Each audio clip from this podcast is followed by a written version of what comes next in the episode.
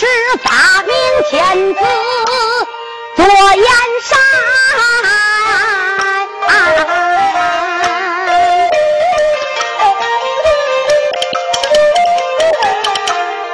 这个家定主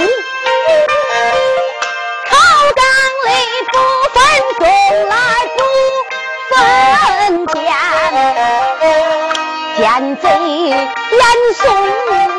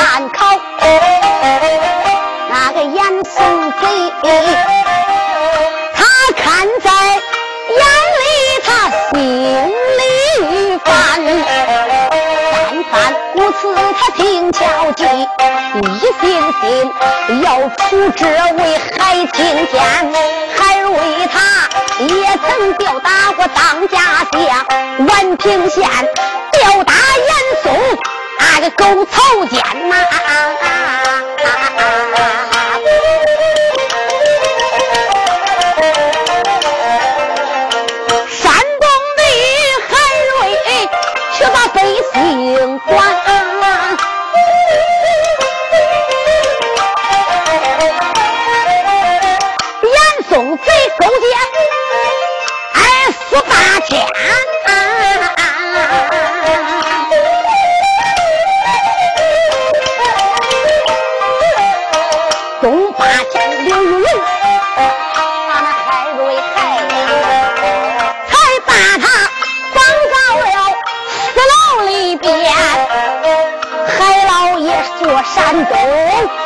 了多少难？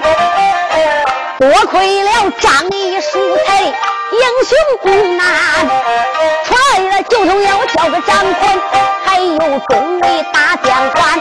多亏了水上漂的叫海猛，还有那浪子栽花叫海安，还有小写的李喜同，还有那朱墩他是个大将官呐。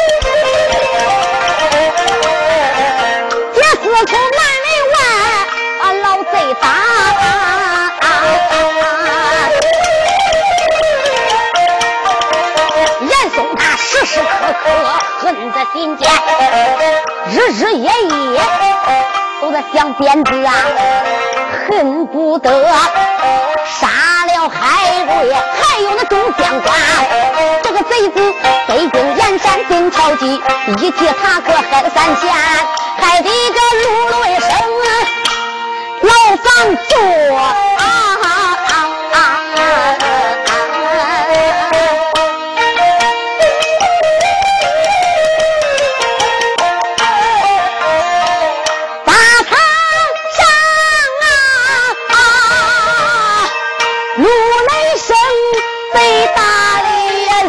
血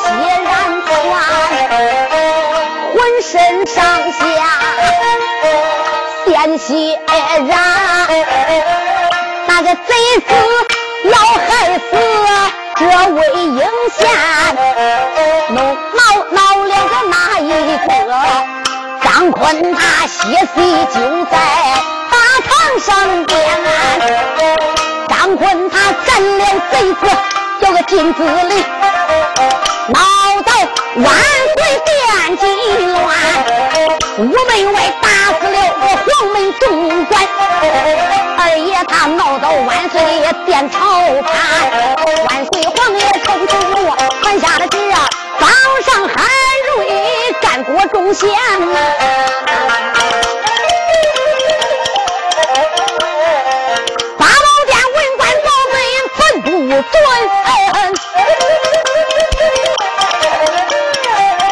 三声炮要把海瑞的头来点呐！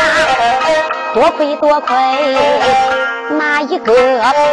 多亏了黄沙坡老王爷马到了五门前，老王爷怀抱这个大王锤，他上了八宝殿，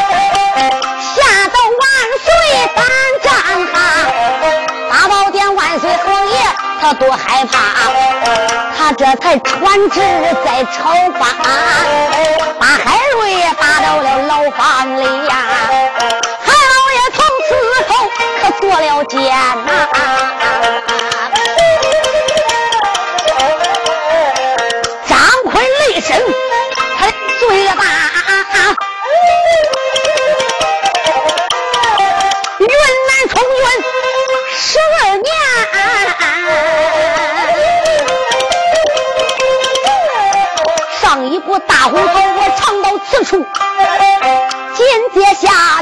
对恁谈。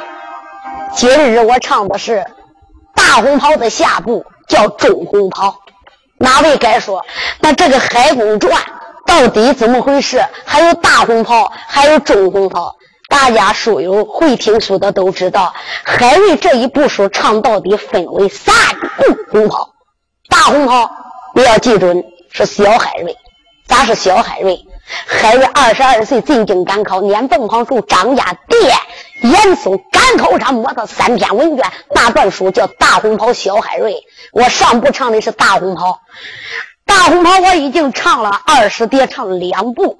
今天咱开的是中红袍，因为呀，这个海瑞为什么要叫中红袍？马上马右主朱棣就要出世了，他要保朱棣了，一辈子保了三个皇上，就是三个皇上赐的三个红袍。老皇上赐给的红袍叫大红袍，也叫小海瑞。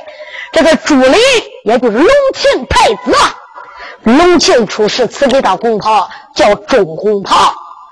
那要唱到万历登基，大家都知道，大明朝有个万历皇上，万历小皇帝登基的时候，那叫老海瑞，八十三岁进京逮张居正，那叫小红袍。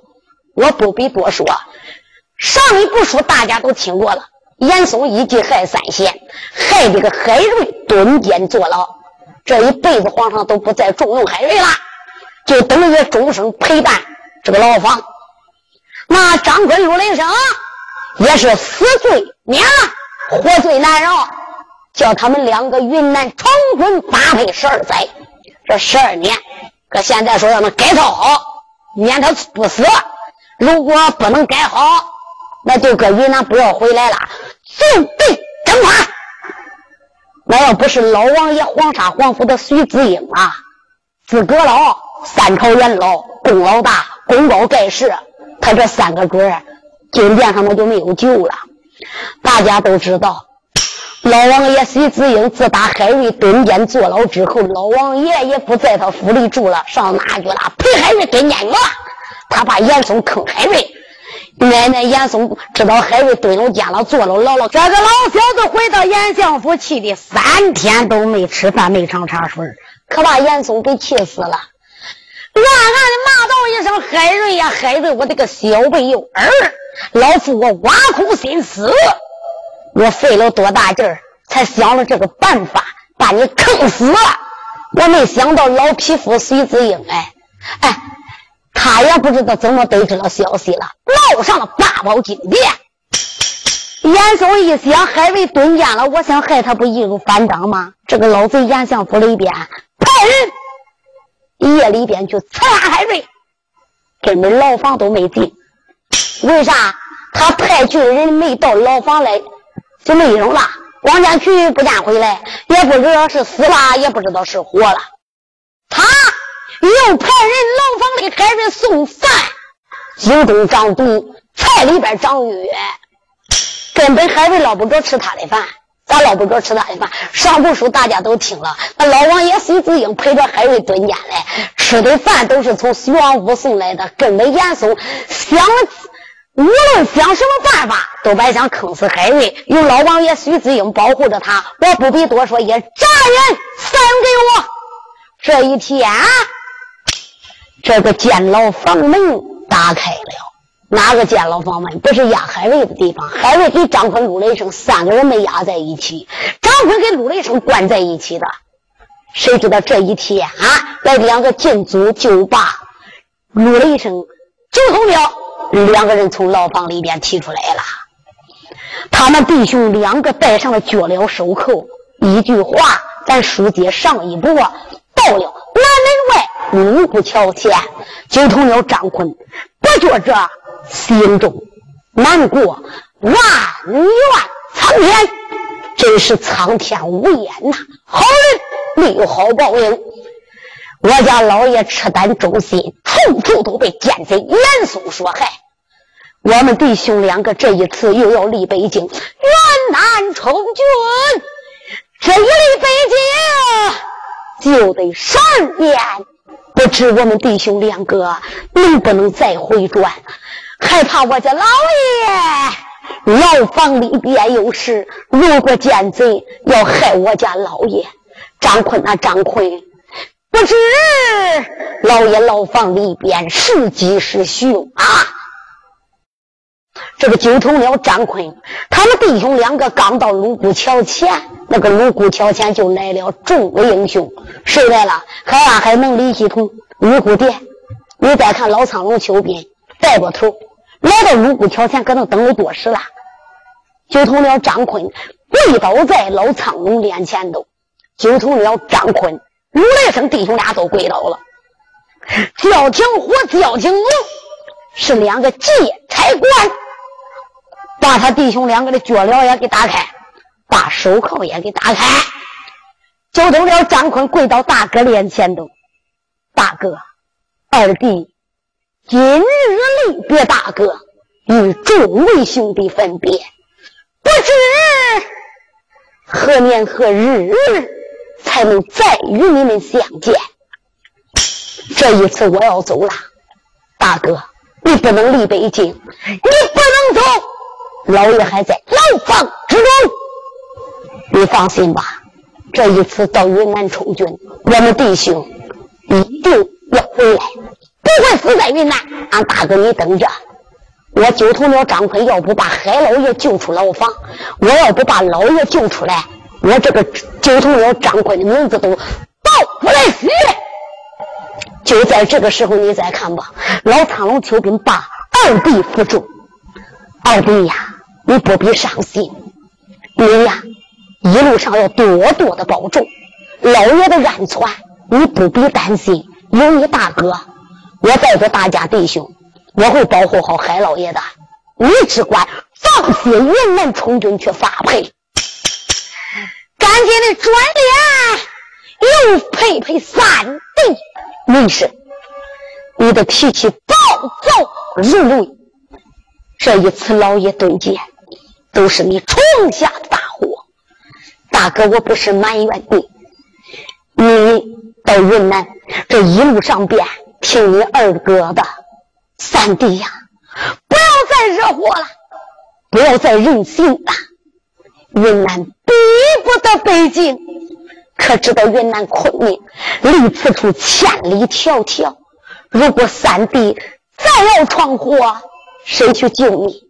在北京你惹了事，有黄沙皇府的王爷徐子英，有少国公徐延昭。还有后宫院的正宫娘娘、丈娘娘，他们都能救咱，都能帮咱的忙。还有海老爷，三弟二弟呀，把云南昆明那个地方天高皇帝远，你们弟兄要自己保护自己。二弟，你比三弟心眼多，你一定要好好的开导他，千万不要再惹祸了。皇上皇恩浩大，饶你不死。二弟，如果再要出事，这恐怕咱弟兄再也没有见面的机会了。二爷张坤含着眼泪：“大哥，你放心，二弟不会再做对不起海老爷的事。大哥，你的一番话，二弟也记住了。”三爷如来生说的：“俺大哥呀，你就放心吧。这一回我跟俺二哥到云南充军发配，俺大哥你不要担心。俺二哥叫我干啥我干啥。到了云南昆明城，咱不管云南昆明的云南王是谁，我们到地上就得听人家的。人家往东不往西，人家打狗不撵鸡，别说他欺负咱。”他就骂我，我不还口；他打我不还手；他要吃我脖子拉屎，我不拉不拉就给他不拉的下来了。哪位该说了？呃，那三爷撸了一声，这个脾气能改吗？能像他说的那么好吗？改，大家你听着，改不了。这回不进昆明没话说，要进昆明，弟兄两个能把昆明城闹一个贼头上。三爷撸了一声，要打反昆明城。这是后事，我不必多说。大哥，回去吧，不要担心，好好的保护海老爷。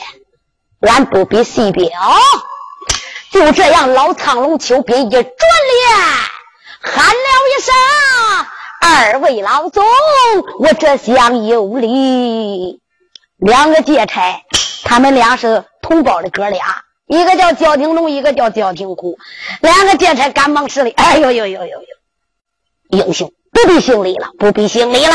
老苍龙邱兵说的：“二位劫差，我们弟兄虽然保的是海老爷，老爷清如水，明如镜，两袖清风的父母官，我们也没有钱，也没有多少银两，俺们弟兄兑来兑去，兑了三十两三岁的银子。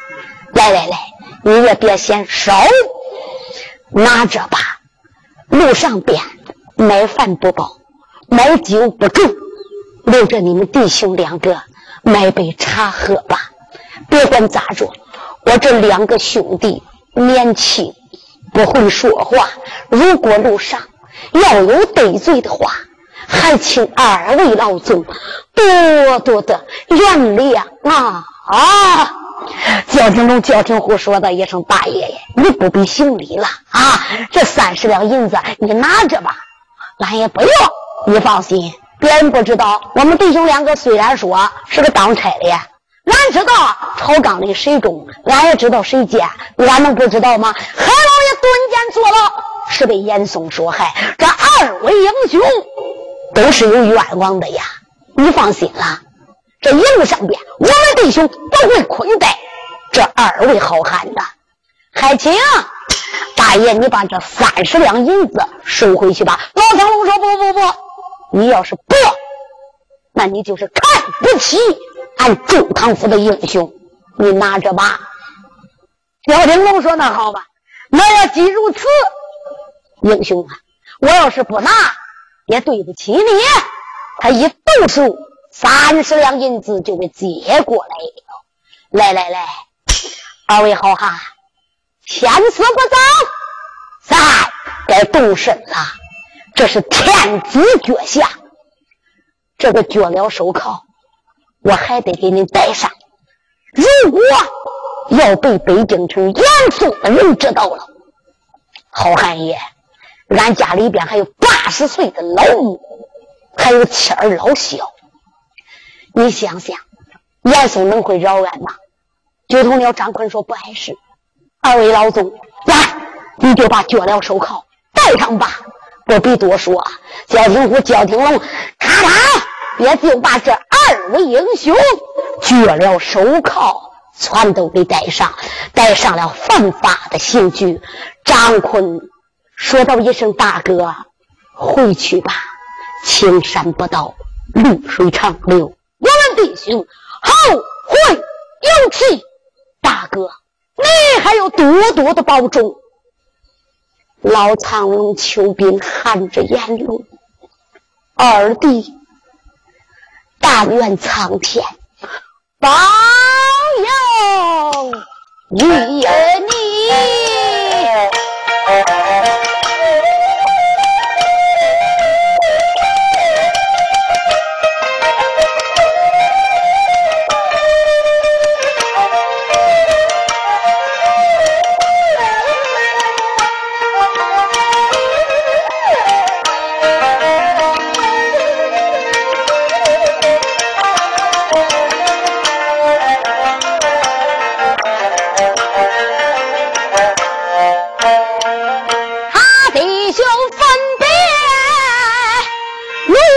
笑，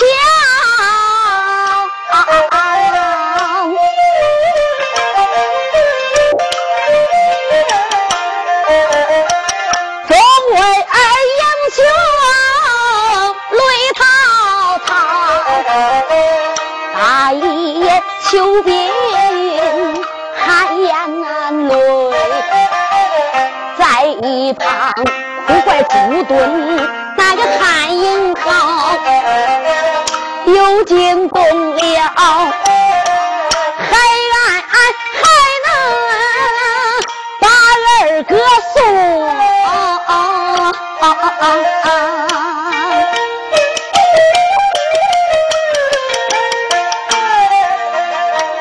再说说张坤那个九头鸟。只见他绝了手铐，又见他扭过脸来把话苗，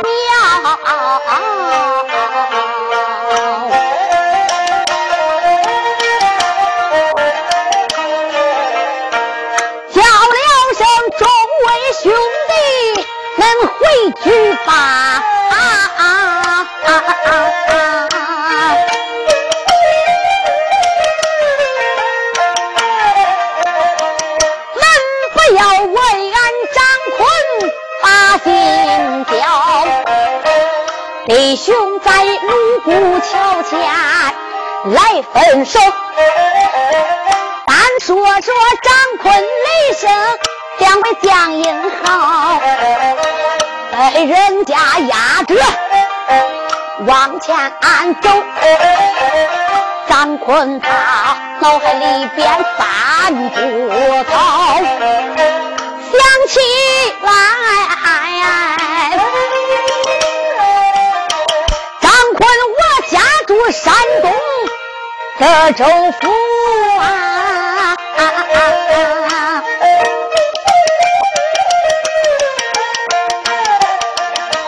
老爹爹十三省哪一成英豪？自幼儿八岁随父把武来练，十三岁我上了。哎，大山高啊！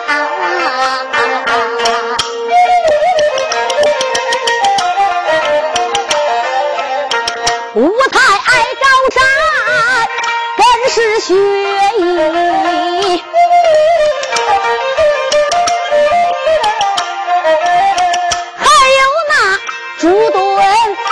弟兄张坤，我领着他们下了山高。那一年带领着兄弟爬山来下，保住了老爷山东，却带了狗奸曹傲，也只说保老爷能得好。这一回呀，南门外打严嵩，这个老二逃啊，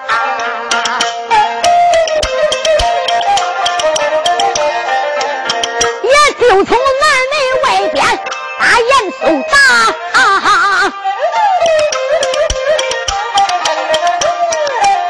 这个老贼定下计一条，北京城里定下奸计。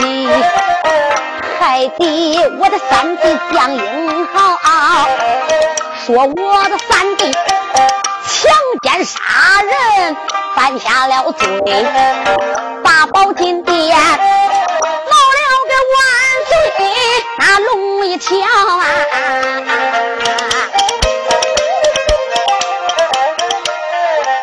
万岁爷发到金殿，他龙心恼，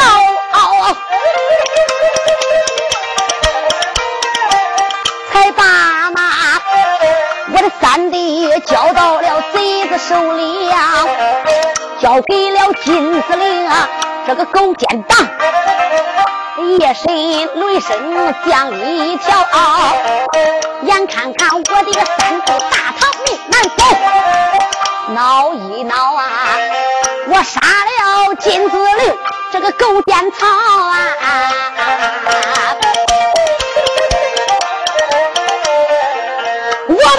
所有的牙诌全部都杀死！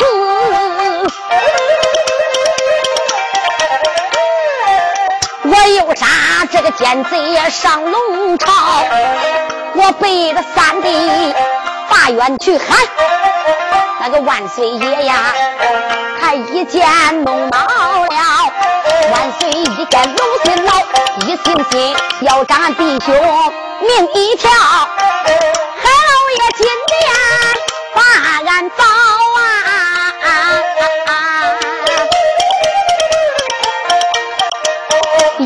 那万岁用绳拴在屋门外边，要斩那老爷。归曹，多亏了黄沙皇府的徐王爷呀，大宝金殿把俺来保啊！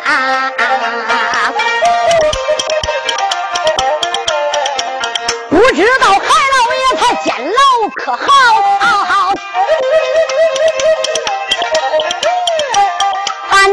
兄充军发配。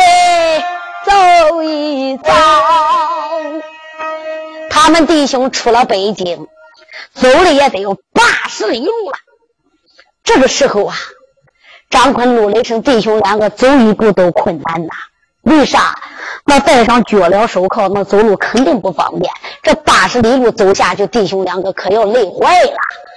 就在这个时候，前面闪个松林，焦廷虎、焦廷龙说道一声：“二。”位好汉，你们弟兄也该累了，进松林，再歇息歇息去吧。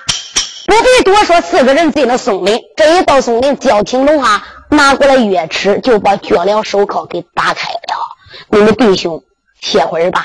九头鸟张坤说：“二位劫差呀，二位劫差大人呐，呃，你不能把这个脚镣手铐给俺弄开。你要知道，这是我们弟兄两个犯了国家的王法，应该受到的惩罚。”如果你把脚镣手铐都去掉了，你可知道，那万岁爷要是怪罪下来，你们弟兄吃足不起。焦廷龙说道一声：“二位好汉，你们弟兄，俺虽然没给你教过，俺早有耳闻。北京燕山，哪一个不知你九头鸟张坤杀当官除恶霸，除暴安良？在山东，不知杀了多些恶贼，不知救了多些劳苦百姓，老百姓双手称赞。”英雄爷呀，张大侠，你们弟兄的名誉可以说如雷贯耳，皓月当空。我们弟兄虽然官不大，俺虽然是个当差的，俺知道谁孬谁好。你们弟兄本来就是受委屈的、受冤的，你们蒙冤受屈。这个脚镣手铐，要不是离北京近，我早都给你砸开了。可是国有国法，家有家规。万岁有旨，我们弟兄不敢违抗。这个时候呢，这个地方离北京也远了啊，天高皇帝远，皇上也不会知道了。我们弟兄两个从今往后，这个脚镣手铐也不叫你戴了，我焦成龙扛着他，这在地边走路好得劲儿。就等了张坤一听，这两个劫差大人呐，看样还是好人嘞，赶忙施礼。哎呦呦，二位劫差呀！我们两个都是杀人犯，皇上的要案，你想想，俺不戴脚镣手铐能行吗？哎，张大侠，你可别提皇上了啊！皇上哎是个昏君呐！来来来，从今往后不会再给你带了。九头鸟张坤赶紧上上前叩谢他们弟兄两个，多谢二位差官，不必这样称呼。你喊我个差官，你喊我个老总，我听见不顺耳。九头鸟张坤说：“那你叫我怎么喊呢？你就喊我个焦廷龙，俺二弟叫焦廷虎，你就喊我焦廷龙就行了。”张坤说：“这样不行，这咋不行？你要觉得这样喊不得劲，来。”我愿和你结拜，咱就搁这个就地追土为路，插草为下。张坤说的一声：“二位老总啊，俺弟兄两个都是国家的要案，俺要跟你结拜了，你想想要连累你呀！哎，你搁这个结拜，有没有人知道？俺们弟兄不怕连累。来，你要是给俺结拜，就是看起俺；不给俺弟兄两个结拜，那就是说明我们弟兄两个。”配不上二位好汉啦！九头鸟张坤叫他说的没有办法，那好吧。张坤一想，咱是个犯法之人，这弟兄两个看样也是好人，出心眼要跟我结交。我张坤现在还有啥呢？我现在是个杀人犯，这一路上边还得亏人家来照顾。张坤赶忙的，他四个人就嘴一对土，插草为香，对天发誓。一句话，一信两个。焦廷虎、焦廷龙都比他弟兄俩大，可是焦廷龙、焦廷龙就说了：“张大侠，别管多大年龄了，哎，你也别喊我哥，你喊我哥哥我受不了。大家英雄不是你排行是老二吗？俺就喊你个二哥吧。你愿意，俺也是这样喊；不愿意，俺要这样喊。二哥在上，受俺弟兄一拜。这两个鬼扑腾一下子就跪倒了。”报了九通了张坤，张坤赶忙扶起。再说他俩不愿意，非要喊张坤个哥都不管。那张坤是老二，陆雷声就是老三。弟兄两个撅了个屁股，又来给陆雷声叩头。这一下子，四个人成为八拜之交的烧香磕头换帖的兄弟了。你再看吧，一路上边啊，九头鸟张坤非常敬重这两个人，又成了自家兄弟了。张坤一看，他弟兄俩武功也不算好，这样吧，哎，咱们一路上北关云南，得空晚上哪一天高兴了，张坤就来教教他们弟兄的武术。焦廷虎、焦廷龙弟兄俩也非常聪明，可以说一点就会。就同了张坤来见焦廷龙，那个陆雷声来教焦廷虎，咱也别管多长时间，也别管多少天，离了北京燕山这一天，日坠西山。天神玄关，玉兔高升，前边闪出了一个镇子，那就赶紧找个店房住下吧。有一个店房的小二迎了过来，那牌子上边写着“王家老店”。这个小二赶忙上前打招呼：“哎呦，几位差官老爷，哎，请吧。”交通人到了里边之后，就问了有没有上房，有上房，要一间上房，要偏房。再要一间。张坤说道一声：“兄弟，这一路上啊，你都是叫俺两个住上房，你两个住偏房。今天呢，我都不想这样住了，咱住一起吧。”哎，二哥，这样可不行，你还是给三哥你们住上房吧。我们弟兄还住东厢啊。俺不比谁彪吃过了饭了，这就准备安歇休息了。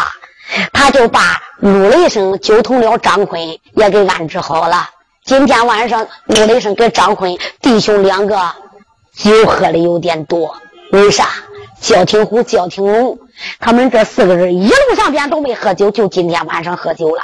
焦廷龙就说：“二哥耶，这离昆明就不太远了，很快就要进了昆明云南管辖的地盘，二哥就要与你分别了。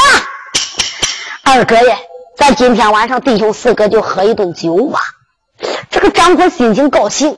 酒喝的也得有八成，如来生呢也放松了，喝的也得有十成的酒意呀，醉醺醺的啊。焦廷龙扶着九头鸟张坤，焦廷虎扶着陆雷声，把两位英雄给安置好了。他们弟兄睡好了，眨眼之间就听“当”，敲哦，一根棒子响。这个时候，我不说张坤、陆雷声，单说焦廷龙和焦廷虎啊弟兄两个睡在东厢房，翻来覆去，焦廷龙可睡不着了，喊了一声“二弟呀”，哎，这几日我都睡不着觉了。俺大哥，我也是如此啊。咱临来的时候，咱怎么做的这个劫差？咱怎么来的？是严相派咱来的呀。严相老爷花了不少的银两给我们弟兄，我们居家老小都在严相府里边。你想想，咱们弟兄两个来干啥的？为啥要押解着张坤和陆雷生？严相老爷没来之前就把这个钉子卸咱俩头上了。说这一路上面叫我们弟兄两个，无论想什么办法，都得把张坤、陆雷生这个头给割掉，往北京燕山去见严老相领功。严老相是安排又安排。如果我们弟兄两个能办到这些事情，回到北京燕山城，严相爷爷说了，叫我们弟兄官上加官，折上加职，叫我们弟兄做高官在朝阁里边。如果我们弟兄，杀不了张坤，杀不了陆雷生。严老相爷也说了，我们弟兄两个死在云南这个地方，不要再回来。北京燕山，咱妻儿老小一个也别想活呀！大哥，咱弟兄两个斗，别说打张坤了，连一个陆雷生咱都斗不过。万哥，咱弟兄没有办法定下一条计，在。北京燕山南门外边，宋林里边和他弟兄结拜为金兰之后，稳住了张坤、陆雷声。他们两个一路上面对咱一点点都没有怀疑之心，不但不怀疑我们弟兄俩，对我们就像一爹一娘生的一样。交给大哥的武功，又交给我武艺。虽然说这几个月来，我们弟兄武功大涨，张坤、陆雷声。对我们毫无疑心，就那我们弟兄也不敢大意的去害他，轻易的去害他。咱要弄死他怪好，咱要弄不死他，那个张坤聪明的很呐，他灵机的很呢。我们弟兄两个绑在一起弄不死一个张坤。可是今天晚上啊，今天这个张坤、陆立生中了咱的计，两个人已经喝的酩酊大醉，他弟兄两个做梦都没想到。俺哥，这今天晚上正是个好机会俩人都喝的醉，找不着嘴了。我们弟兄两个，不如今天晚上来一个金风未动，禅仙诀，暗算无常，死不知。焦廷龙说道：“二弟，我也是这样想的呀。可是现在刚一更天，人还都没睡觉嘞，咱就再等一时吧。”说着讲着就听，当二更棒子响起来了。这两个恶贼再也睡不着觉了，两个人不敢怠慢，就把杀人的钢刀给掂过来了。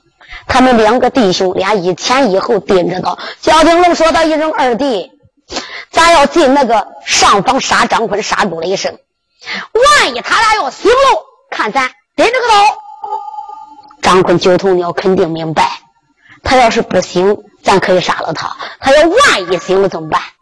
这样吧。”俺哥，你点茶壶，我拿茶碗，咱就说来给他送茶来，来给他送水来。如果这两个人真睡死过去了，真睡着了，我们弟兄两个可以说那杀他不费吹灰之力，刀起刀落就把两个人的头给割了。不必多表，这两个恶贼，一个点茶壶，一个拿茶碗。你再看他立了东厢房，直奔上方。不必多说，弟兄两个一推门，是我啊，慢慢的就把门给推开了，轻轻的把门给推开了。马伟说：“那那张坤、罗连生睡觉，这个门都没插耶，是这两个恶贼把门给他关了。”张坤、怒了一声根本都想不到，在松林里与他们弟兄结拜，这一路上几个月都喊张坤二哥，亲如手足一样。他怎么能想到焦廷焦廷虎今天晚上就来砍他的脑袋？所以二爷张坤没流量喝多了，三爷如雷声也是丢头就睡倒了。弟兄两个今一天怎么能知道这两个贼子二更天？来杀他！两个人把门推开，轻轻的，你再看，一个奔九头鸟张坤，一个奔陆雷声。在这个时候，焦廷龙牙关的一咬，眉毛烧，紧皱，嘴里不骂，心中暗骂九头鸟张坤，别怪叶家对待不起你。我给你结拜，全都是假的。要不是为了砍你这颗脑袋，大爷我怎么能会给你这个杀人犯结为金兰之猴子呢？张坤，人都说你聪明，我看你聪明一时，糊涂一时。你那一对眼睛早被分明，我看你那眼真是被云彩蒙住了。我们弟兄两个定下一计，就把你给骗住了。今天晚上还喝个酩酊大醉，你这一醉方休，你再也醒不过来了。今天别怪交警都对不起你啊！这个小子一看张坤睡如小死一样。再看这弟兄两个吧，睡到床上边都要睡死过去了。又有酒一喝，怎么能会知道有人来暗杀他的呢？焦天龙就把手里边明晃晃、亮堂堂的这个钢刀往上一摆，牙一咬，心里想：张坤呐，张坤，你就到阎罗殿里边报道去吧。别怪我对不起你了，阎罗殿里面死了，你见了阎王爷。你也别怪我焦廷龙害的你，不是我要害你，谁叫九头鸟你得罪当家的阎老相？两个贼，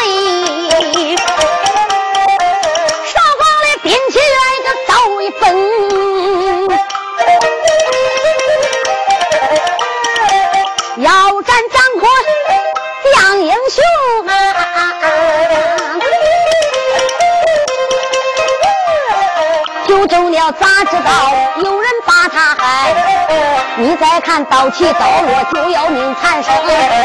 眼看张坤他的命难保啊！只听见咔嚓响了一声，咔嚓一声，不要紧，有人把符号念出声。这两个贼子刀刚往上一举，就要往下坠。就在这千钧一发临危之时，只听咔嚓，咋弄的？乖乖，外边有人一巴掌把后边的窗户都给击碎了。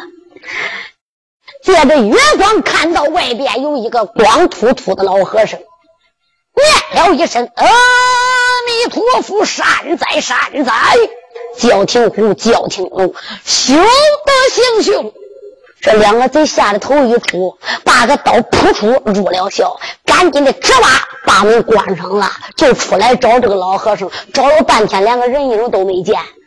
这两个贼子吓得一夜都没睡着觉。咱不比多彪，就这样一连三晚上，两个贼子都要杀张坤，都在半夜子时的时候，点个刀还没进门来，就来个和尚。也不知这个和尚从哪还来的，来无影去无踪一样。他们弟兄两个就好像那个和尚走着坐着都盯着他俩一样。弟兄俩一拉架子想害张坤，还没出门呢，那个和尚就搁门口站出来。有人该说这个和尚是谁？大家你想想，打了孩子娘出来，严嵩这个恶贼害张坤，害吕氏，张坤的师傅。是北五台山上的道德真君赵华台。张坤有三位师傅，大师傅是永然长老，是个神科生；他的二师傅，也就是天下第一名师道德真君赵华台；他的三师傅，也是他的三师叔，就是千里独死叶青霞张明。这个三爷张明，他可是厉害的很，性情暴躁。得知张坤遭难，我跟你说，他不是现在盯住张坤、陆雷声了。他打离北京的时候，他就暗中保护着张坤跟陆雷声来。他知道张坤、陆雷声两个人年轻啊，怕要吃亏，所以暗中来保护他。焦天虎、江青龙弟兄两个一连三晚上都没杀上张坤，这两个可算下头了，再也不敢害张坤了。俺不必多说，这一天。正往前走，弟兄俩一看，前边闪出了一座大山，山外山，岭外岭，山山不断，岭岭不作。大眼一看，这放眼一条几十里路，连一个人都没有。嘿，焦廷龙眼珠一转，心里想：搁这个地上，结果张坤最好了。这方圆左右几十里路都没有一个人这个老和尚搁这个不能再出现了。晚上杀张坤他出来，今天还不如搁这个地方杀。哎呦，二哥，三哥慢走啊！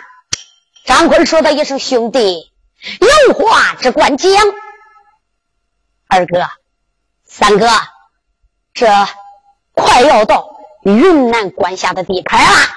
我跟你说啊，云南有一个云南王叫方恩，他给北京燕山的严老相，他说来信往都是有私通的。他这个官儿都是花钱买的，是袁老相一手把他提拔上来的。咱如果进入这个地方，就得注意了。二哥，这一路上脚镣手铐都没给你带，可是再往前去，俺不敢不带。二哥，你得为俺想想，家里边还有妻儿老小的呀。云南王要是知道了，我们就活不了了。张坤说：“这样，赶紧带上。”俺不必多说，这两个贼一想，正好，啪，给张坤把脚镣手铐给戴上了。这一下子给九头鸟张坤定的是办不了。脚镣手铐一戴不要紧，这两个贼子啊！九头鸟张坤说：“兄弟，咱走吧。”焦廷龙哈哈大笑。张坤往哪走？现在我就送你阎罗殿里边。走走。张坤一看不对劲儿，乖乖，那个焦廷龙牙咬的咯吱吱，眼瞪得呼隆隆的，手里边杀人的钢刀拎着。张坤，死今个我叫你死个明白，我要叫你做个明白鬼。张坤说：“咱不是结拜的兄弟，算了吧。给你结拜都是假的。人说你聪明，我看你是个糊涂虫。一对眼睛不认人。今天死了，叫你别糊涂，死个明白。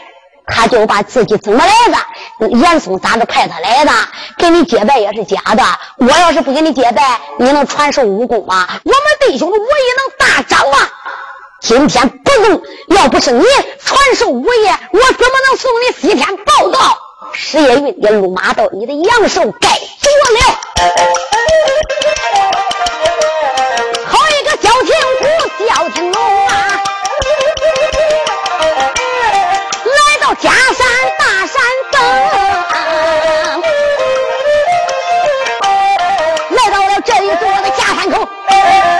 两个贼。前边敲几声，两匹杀人的刀两口，要害张坤武雷声。你看他对着张坤劈下去，九头鸟一阵气得眼都红，慌慌忙忙的近身躲闪。这一刀焦廷龙可是走空，那个张坤也不示弱。他是天下第一名师道德真宗道法派的徒弟，大家听过前不夫都知道，九头鸟张坤厉害无比，可以说武艺高强。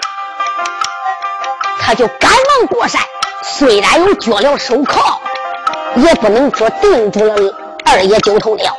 嚓，一晃身形，咔嚓，这一刀走空。他弟兄也就在假山前边躲躲闪闪。在这时啊，两个恶贼咬牙的，能看他手里就把个大刀举呀，一路的刀法分两路呀，两路刀法四路行。他弟兄来来往往来大战，九头鸟浑身是汗，他累得不轻啊！让二位英雄再有本事。今一天都难逃一死，那我说为啥？他戴着脚镣手铐嘞，眼看看，就从这张坤他没有命，眼看要死，碌碌为生这不说，俺要是唱死了二位好汉，哪一个北京城里救那老爷海当风？他二人要是死在假山口，哪一个帮助海瑞灭严嵩啊？常言说呀，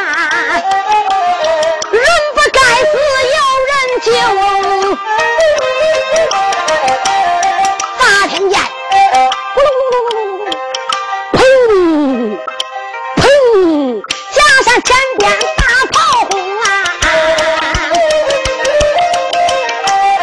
假山前边那三声炮啦啦啦过来了一哨兵兵如冰山将如林刀枪剑戟放光明。军兵就在那前边走这个正中间马撞住了。咯啦啦来了一匹大白龙啊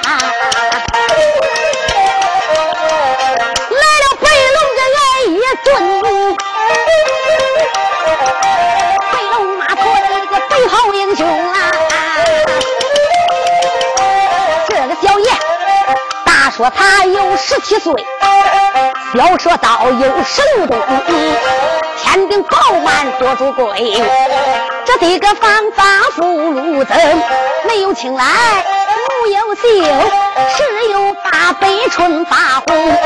只见他浑身穿白，挨着素，有一个张二的银枪托在手中啊，催动战马往前。